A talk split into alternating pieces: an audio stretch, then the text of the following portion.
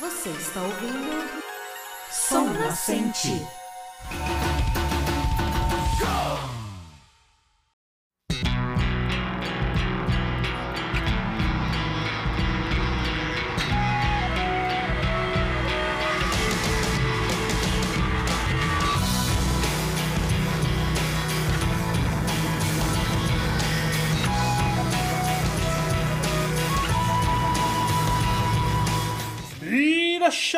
Honorável ouvinte! Eu sou Dan Rissa e esse é mais um Som Nascente, o podcast que troca milhares de hectares de cana-de-açúcar por uns modestos hectares de plantação de arroz.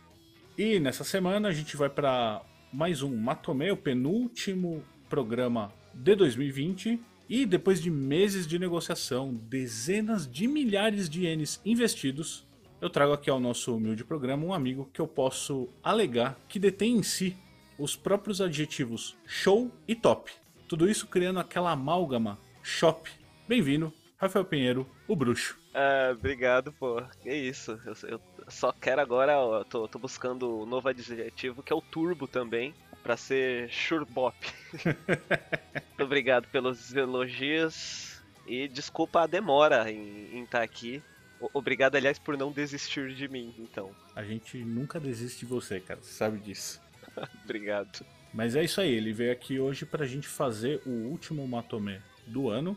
E a gente vai falar de uma artista que ele é especialista em falar, eu só fiz a pesquisa aqui, então ele vai me complementar. Meu Deus. A gente vai falar hoje da Shinaringo. Isso aí, que mulher. Conheço pouco, mas o que eu conheço eu posso afirmar que que mulher. Cara, mas você vê que é muito louco que você falou, ah, é especialista, né? É uma das artistas que eu mais gosto. Uhum. E é muito engraçado que quando eu comecei a ouvir Shinaringo, eu ouvi ela cronologicamente errado. Como assim? Porque eu achava que ela tinha o, o Tokyo Jiren, Uhum. e quando ela, o Tokyo Jiren deu o hiato, que ela começou a carreira solo dela. Ah, sim. Então eu ouvia músicas dela que eu achava assim, não, isso aqui é fruto só de uma experiência musical tardia, sabe? Tipo assim, ah, depois dos anos de experiência com o Tokyo Jiren, aí ela fez esse som. E não, tipo, é coisa que ela lançou no primeiro disco e já era superior a- ao que todo mundo faz no, no último disco.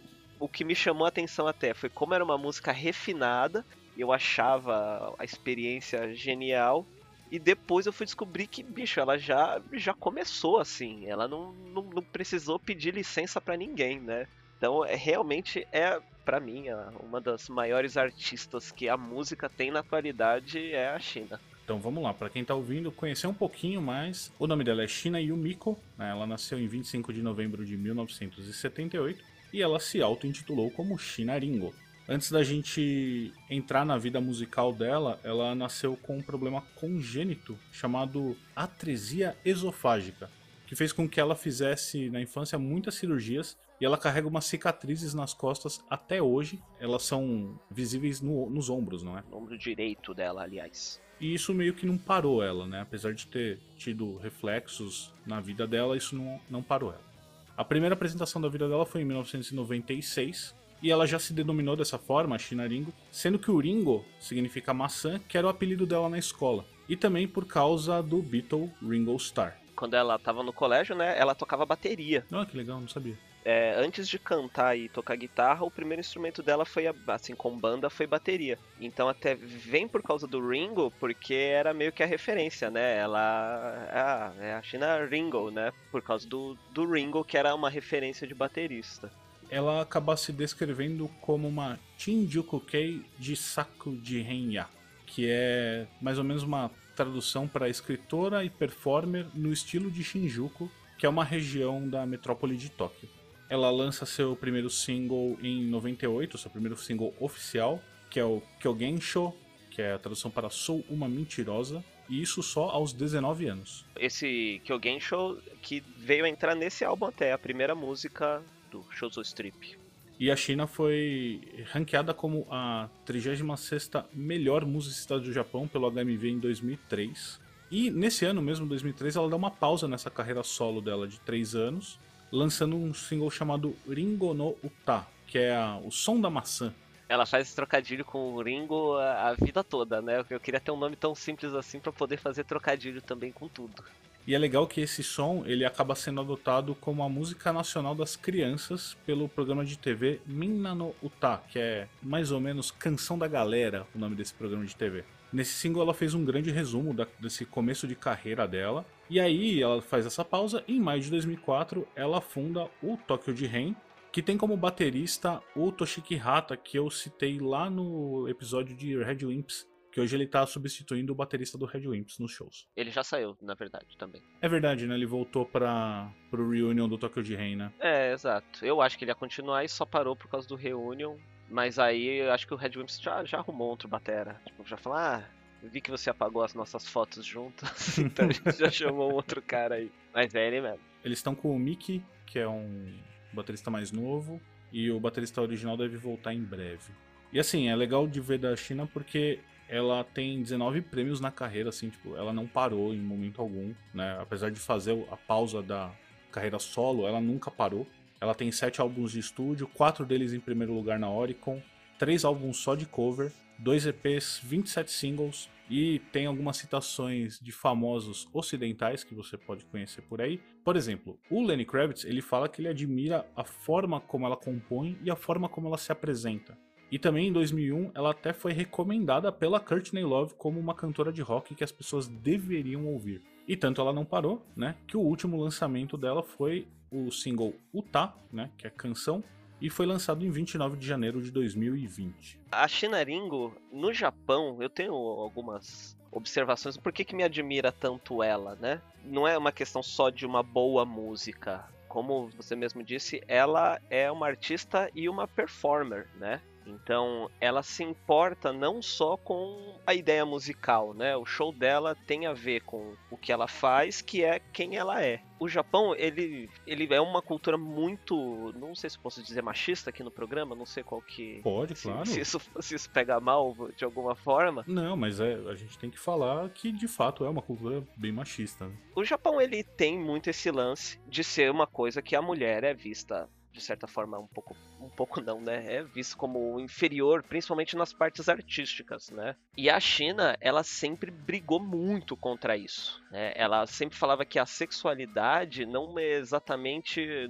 não precisa ser ligada à excitação. Então ela se apresenta às vezes, sei lá, só de baby doll, porque ela gosta de usar a sexualidade de uma forma inteligente uma coisa eu acho que é, que é legal de falar da carreira dela. Quando ela tinha 15 anos, os pais dela colocaram ela para fazer aqueles concursos de idol, sabe? Para ela entrar num AKB, não sei que número, um AKB, AKB 27 48. da vida. E ela disse que ela ficava assim pensando, meu, que loucura, por que, eu tenho que ficar cantando Mariah Carey vestida de maiô? E os jurados acharam nas notas do, de quando ela participou desse convite, a frase que ela escolheu para definir ela é que uma mulher é a coragem, né? A definição de mulher seria coragem ou alguma coisa assim. Então, desde 15 anos, ela sempre teve essa cabeça um pouco para frente, que hoje em dia a gente até tá vendo reflexos desse feminismo, né? Do direito da mulher falar e fazer o que ela quiser. Então, ela é uma artista para mim completa, porque ela não só tá lá cantando, ela tem um ideal e tem um,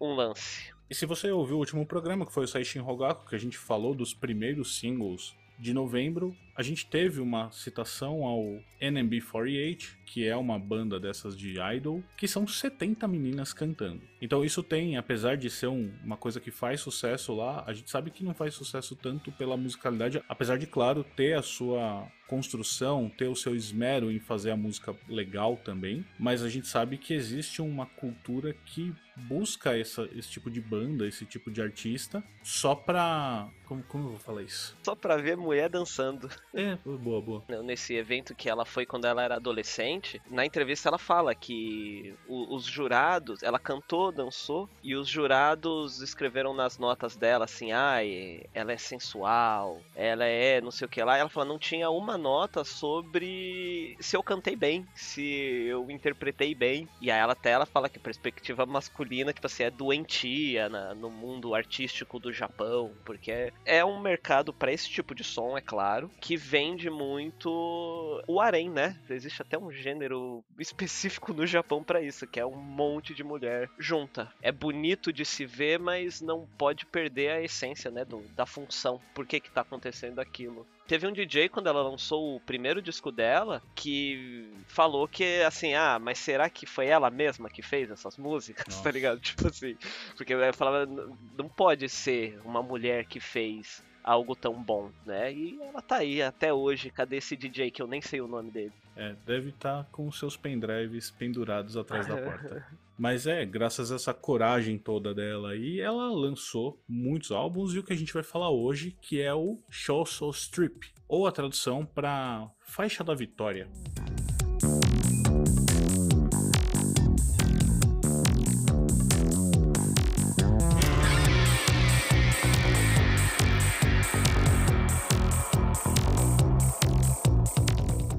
Esse álbum ele foi lançado em 31 de março de 2000 pela Toshiba EMI e ele já estreou em primeiro lugar na Oricon, vendeu mais de 2 milhões de cópias. E em setembro de 2007 ele ainda foi indicado pela Rolling Stones Japan como um dos 100 álbuns de todos os tempos assim para você ouvir.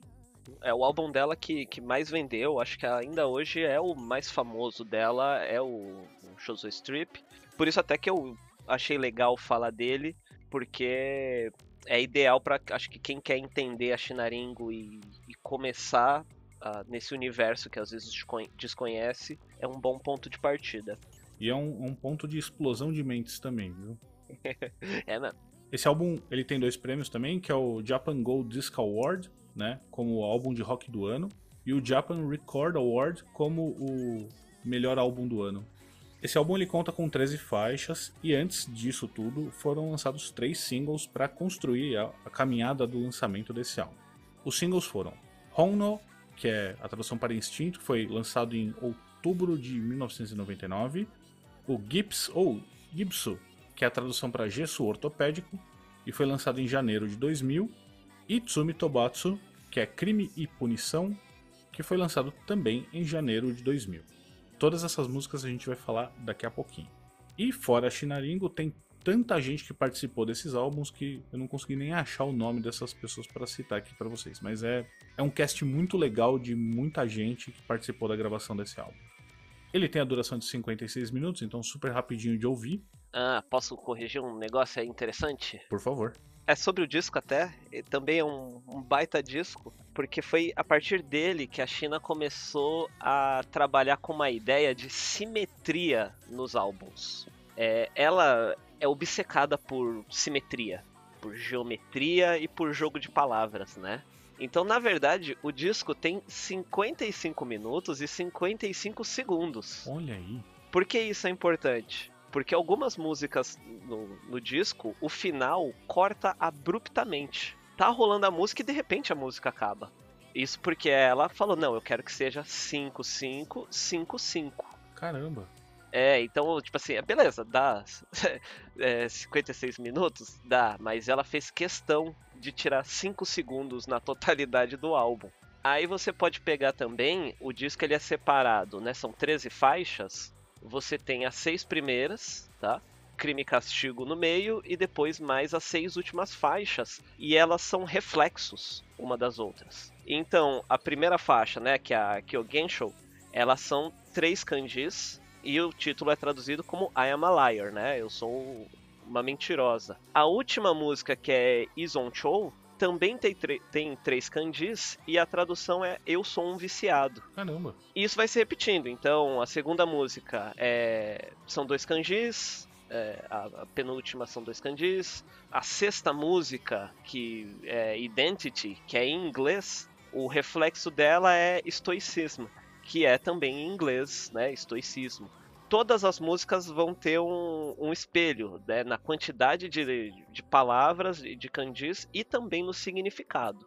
E isso é a Shinaringo tendo esse vício, né? Ela vai fazer isso nos. Exceto o primeiro disco, mas nos três próximos discos ela vai também seguir essa ideia de simetria e de jogo de palavras, né? E aí até legal, porque eu, eu gosto muito que você traduz sempre o, o título das faixas e ela resolve traduzir o título das músicas junto. porque ela gostaria que também o público estrangeiro entendesse a música da forma como ela quis que fosse entendida. Então, é, o Ison Cho ele pode ser traduzido só como vício, né? Alguma coisa assim. Mas ela faz questão de colocar sempre como I am an addict, que é para ser um contraponto com a primeira música, que é I am a liar. Então não adianta você só traduzir como vício, tem que ser traduzido como eu sou um viciado. Caramba. Porque é isso que ela quis dizer. Nossa, que da hora. É, a Chinaringo sendo a Chinaringo. E agora que eu também tô olhando com esse viés que eu não sabia que acontecia, eu recomendo que você dê uma olhadinha em todas as faixas e veja essa simetria mesmo. Ela é bem perceptível ao olho nu. Eu tô olhando pelo Spotify. Se você quiser encontrar esse álbum de forma muito fácil, vai encontrar em quase todas as plataformas de streaming. Amazon Music, Apple Music, Deezer, Spotify ou YouTube Music, tem tudo lá. Pode ser que você não ache tão fácil digitando Show So Strip. Então, os links estão embaixo na descrição, você pode acessar super facilmente. E se você se apaixonar pelo álbum e precisar dele na sua prateleira, você encontra tanto na CD Japan quanto na Yaseja. Ele não tem tipo A, tipo B, versão limitada, ele só tem a versão regular. Ele custa 28 dólares na CD Japan e 28 dólares e 25 centavos na Yaseja. Então agora a gente parte para análise de músicas com mais um Matomé.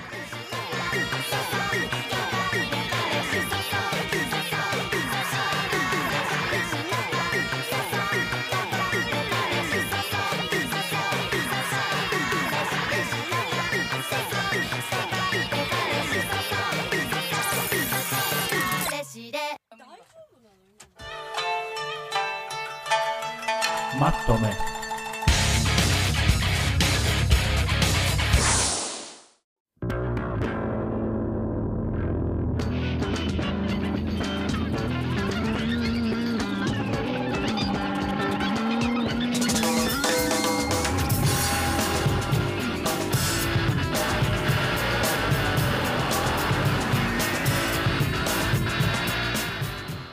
começa a análise com a faixa 3, que é Benkai Dobushi, ou Com licença Debussy.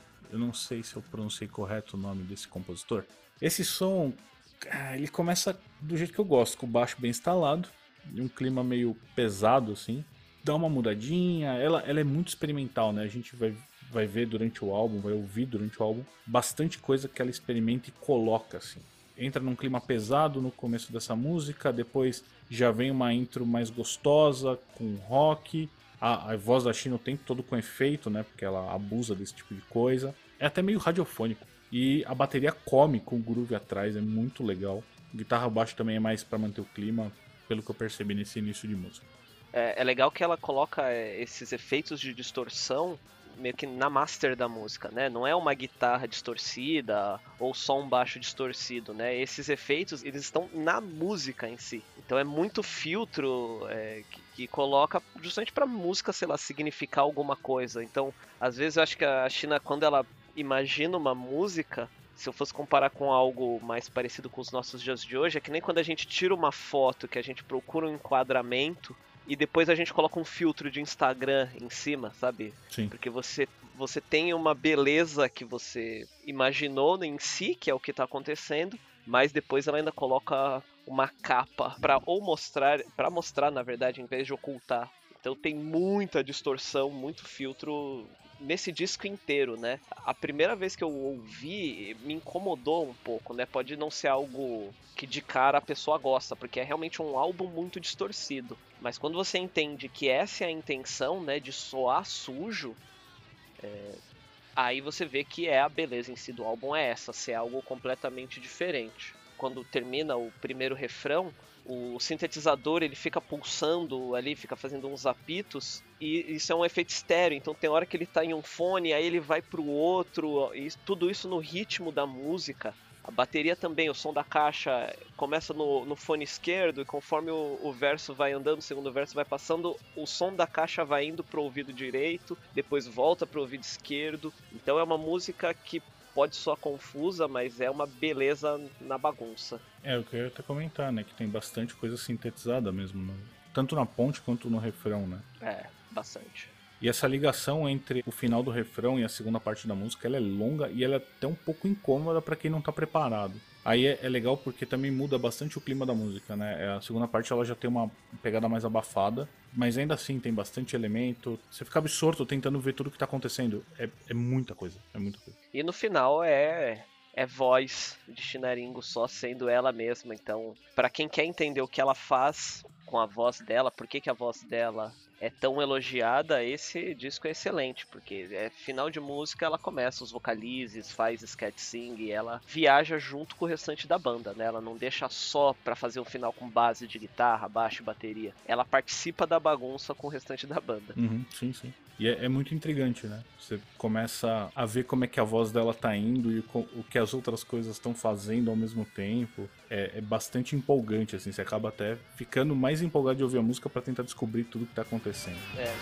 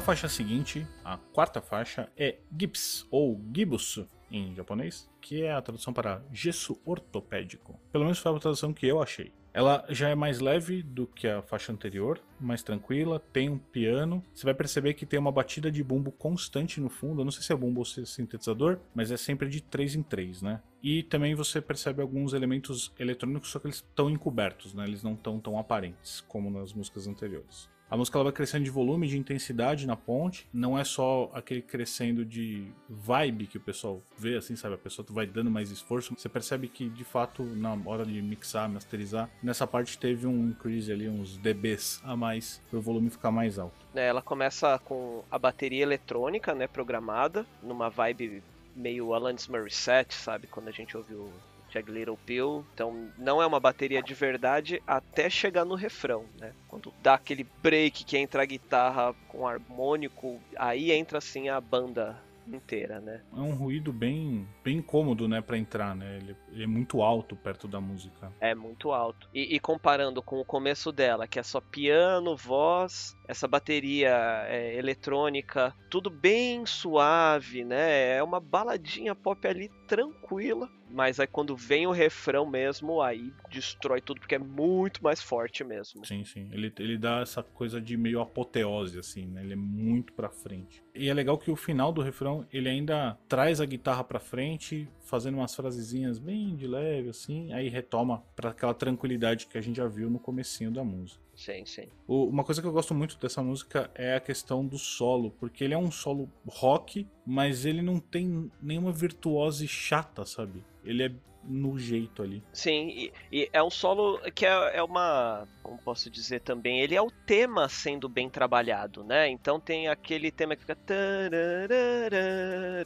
Então ele não, não viaja e fica improvisando, né? Ele trabalha tudo dentro de, desse tema da música mesmo. O, a caminhada pro final da música também tem uma queda de vibe, né? Depois desse solo né? Mais um refrão lá em cima, aí volta piano. É, mas você fala ainda indo desse refrão aí, a bateria faz uma virada pra esse refrão final que a, até hoje, se eu, se eu tô ouvindo isso aí andando na rua, quando ele faz essa virada, me, me dá, parece labirintite, porque da onde veio aquela virada, para onde foi aquela virada, eu não tenho capacidade de assimilar aquilo. Essa virada que vai pro refrão final é uma obra de arte também. Bem embaçado. E aí você retoma piano, guitarra fica brincando com os efeitinhos, né? E no, novamente, né? Distorção de saída, né? Tudo aumentando, distorcendo e dando aquela, aquela sensação de que você não sabe o que está acontecendo mais. Você sabia até um segundo atrás, de repente você não sabe mais.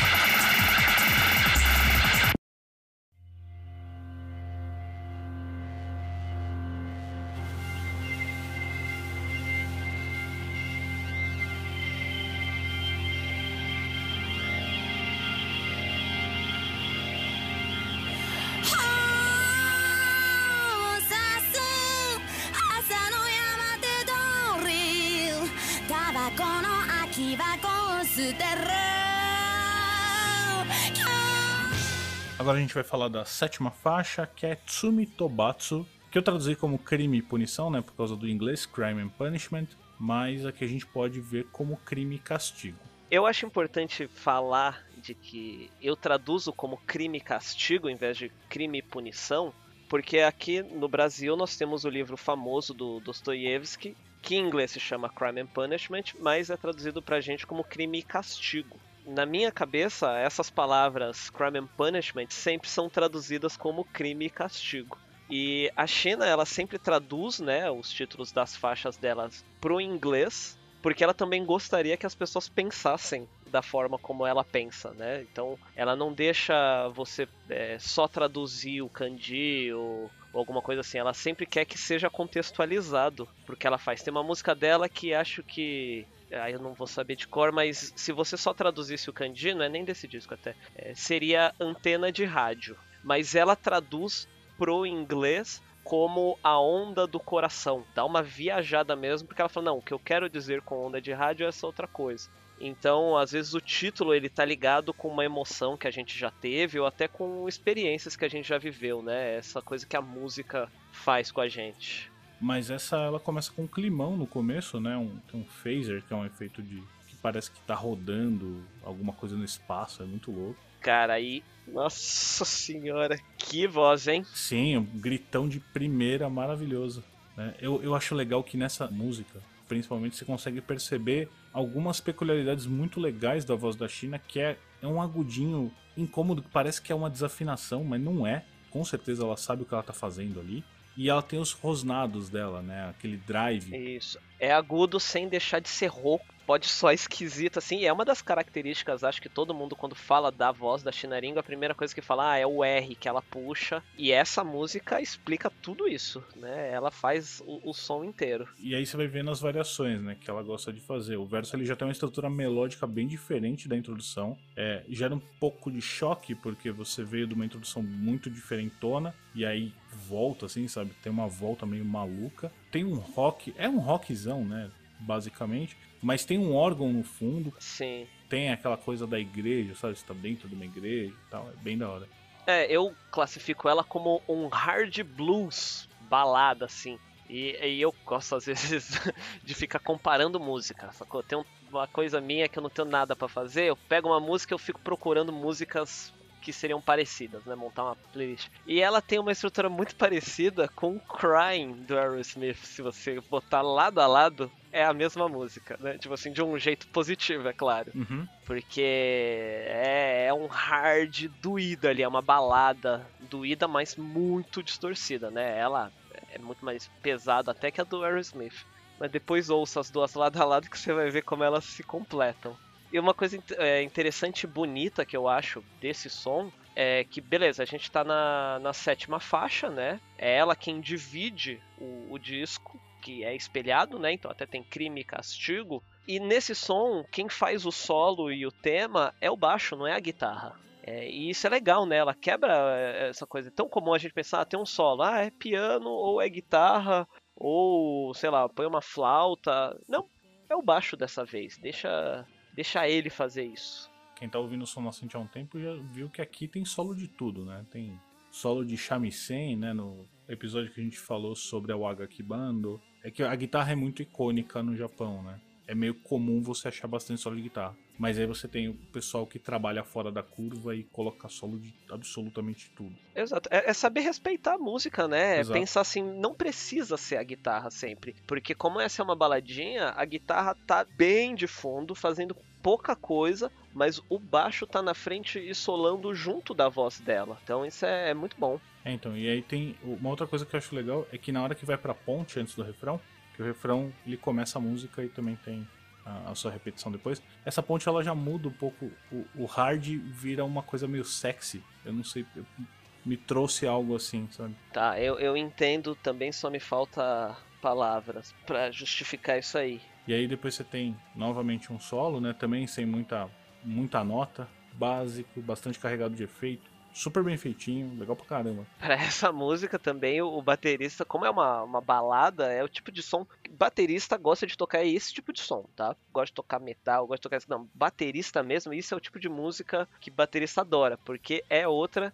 que no segundo verso a bateria já para de só acompanhar e fica enchendo de firula. Depois o solo de guitarra tem uma virada também que é difícil saber. Ou se, se o cara errou, ou se ele foi arrebatado assim, o Espírito Santo levou ele pro alto e depois jogou ele de volta no chão. Porque não a virada vem de qualquer lugar, vai para outro lugar.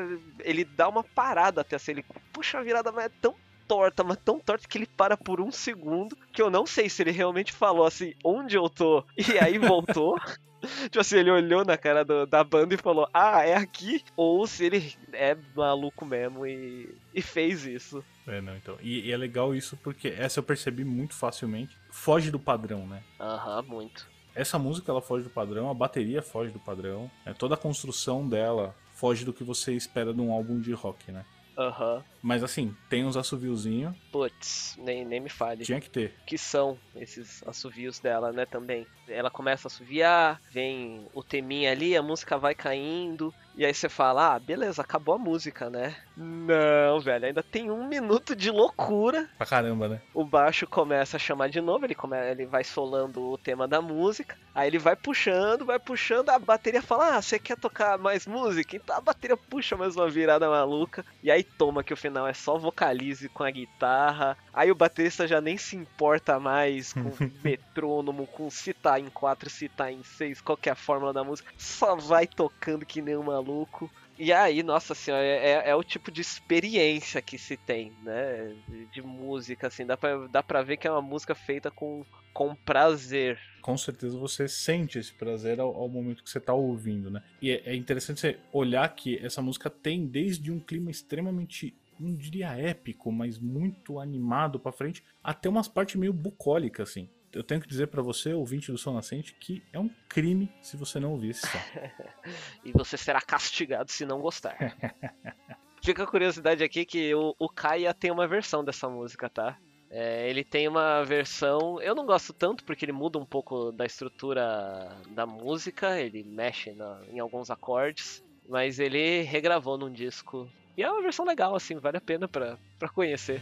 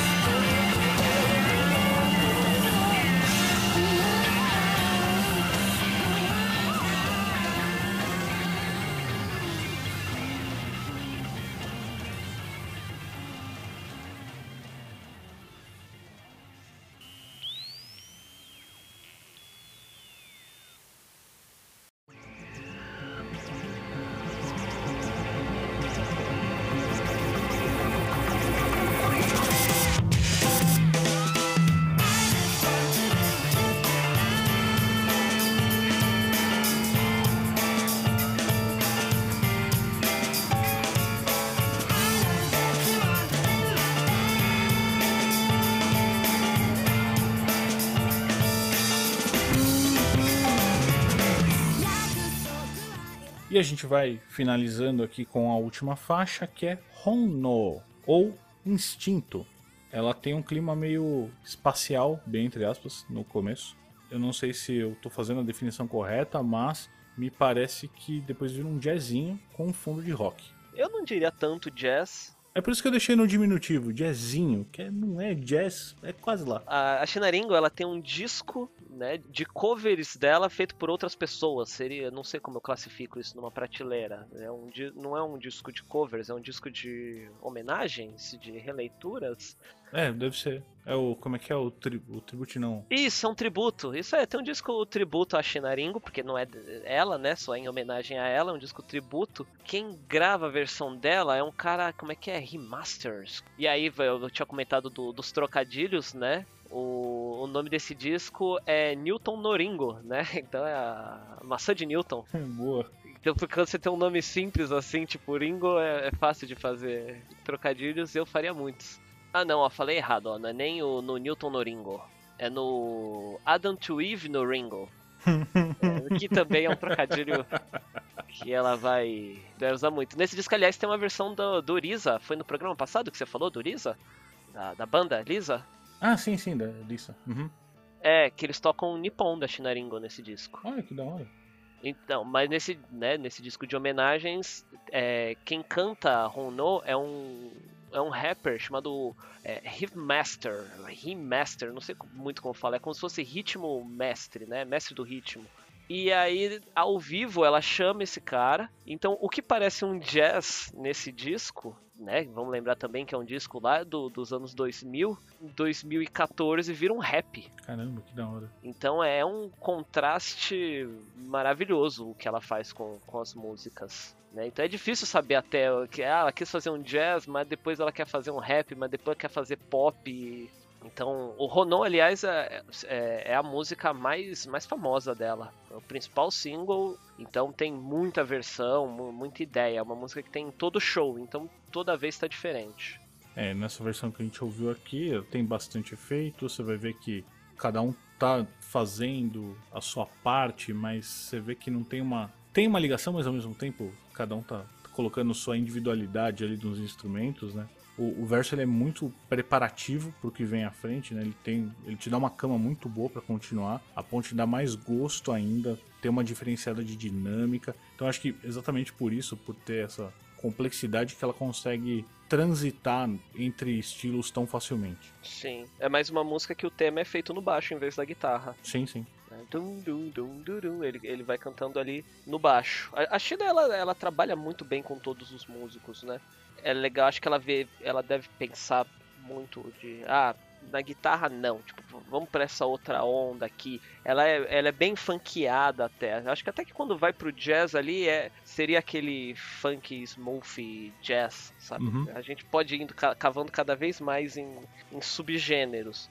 Mas como ela é bem funkeadinha, bem de boa, ele vai para esse jazz sem mudar muito na, na estrutura. E assim, o refrão para mim, desses sons que a gente tá falando aqui, é um, é um dos mais legais. Assim. Eu, eu também gosto muito desse refrão, mas é legal, não sei se você achou algo disso, mas você sabe que ela é um. Como chama quando você faz uma música em cima de outra, né? É hip-hop.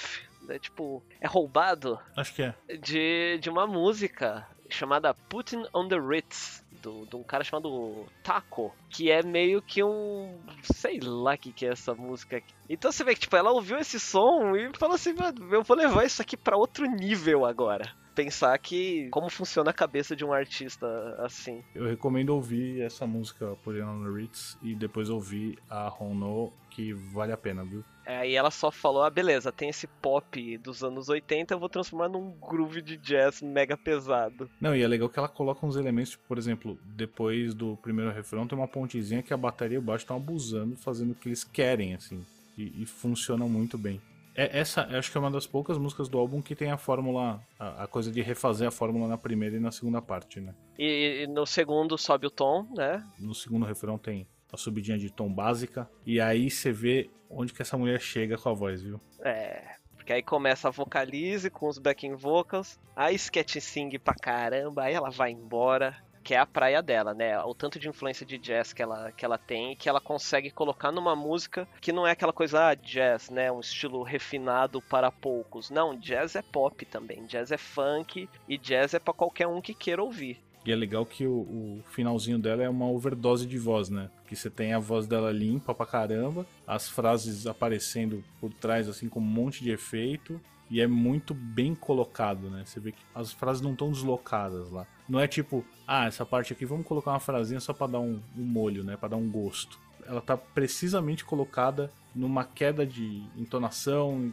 tá perfeita. Assim. Ela é música super empolgada, ela é direta, mas nem por isso ela é pouco surpreendente e deliciosa de ouvir. Sim, sim. Tem a fórmula, mas foi a fórmula tão bem utilizada que não deixa de ser surpreendente.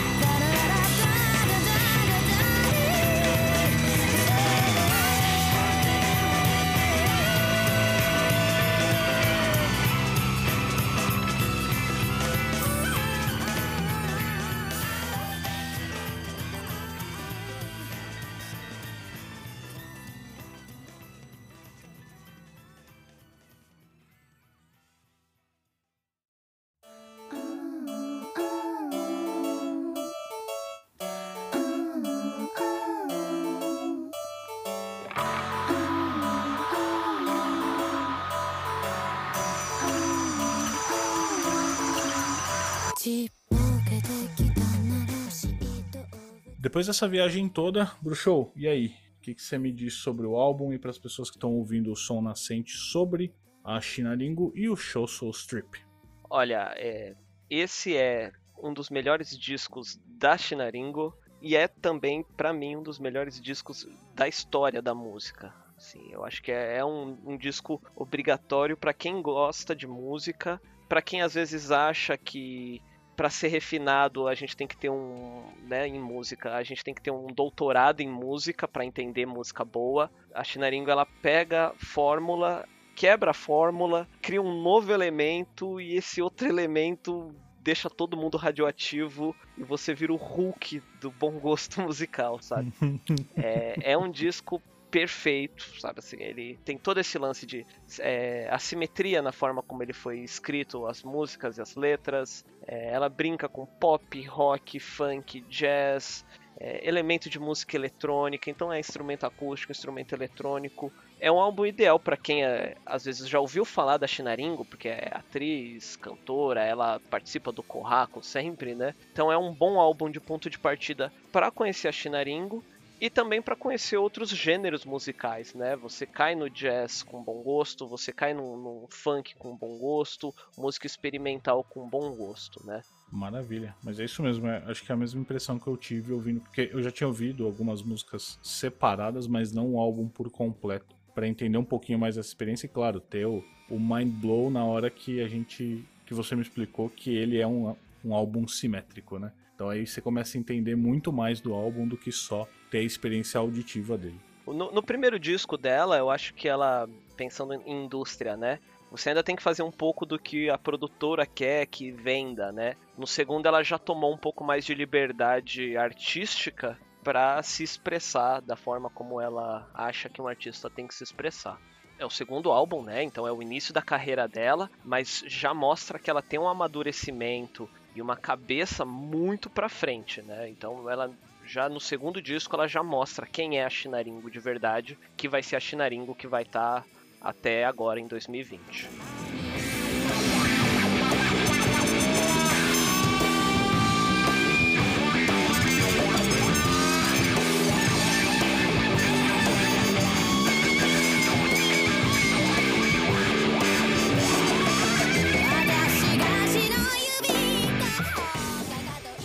Bicho, e agora espacinho para você deixar o seu jabá, onde as pessoas te encontram, onde as pessoas te veem tocar. Fica à vontade, cara. Pô, primeiro eu queria, na verdade, agradecer novamente o convite. Obrigado novamente por, ter não, por não ter desistido depois de eu ter falado, não, vamos marcar, vamos marcar, vamos marcar. Obrigado por ter me dado a oportunidade de falar da Chinaringo, que para mim é uma das maiores artistas do mundo para quem quiser me acompanhar, eu recomendo o meu Instagram, Bruxo27, é, é isso, Bruxo27, sempre erro com o meu Twitter. É, mas eu sou professor de música, dou aula no IMKS, que é o Instituto Musical Kleber Kashima, aqui em São Paulo. E aí, me olhando lá pelo Instagram, eu sempre estou compartilhando os shows que eu estou fazendo, as aulas que eu estou dando, as viagens musicais que eu estou tendo. Tá, tá tudo por lá. E eu recomendo muito você dar uma olhadinha em tudo que o Bruxo faz e aqui eu deixo o, o meu agradecimento não só por a gente ter conseguido marcar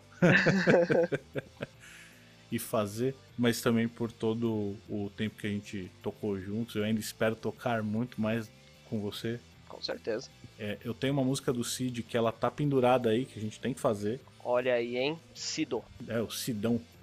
e assim, é, não é porque eu sou amigo do cara, mas vejam os vídeos dessa pessoa tocando e vocês vão entender o porquê que a gente admira tanto ele como músico, como professor. Não, muito obrigado. Então dá uma olhadinha, corre atrás dele que vale muito a pena. Fechou? É nóis.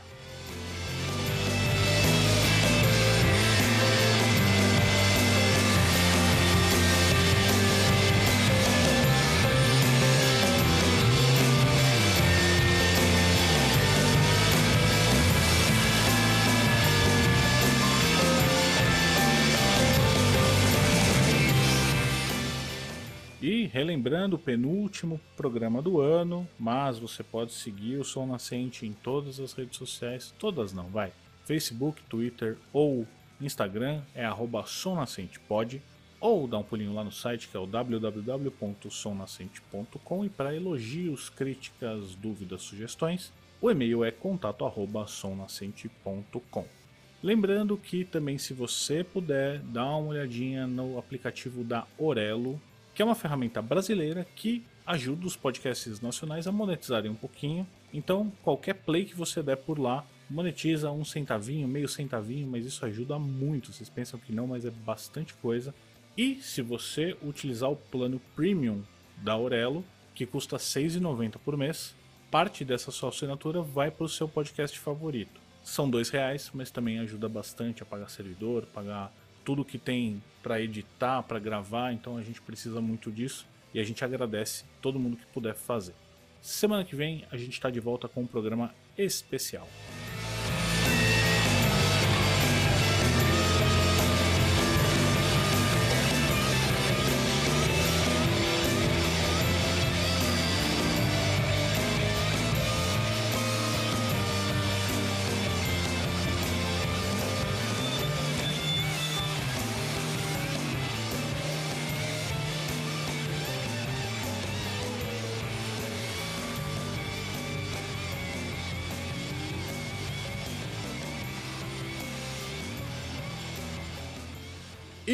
Para você que ouviu até aqui, Hontoni arigato.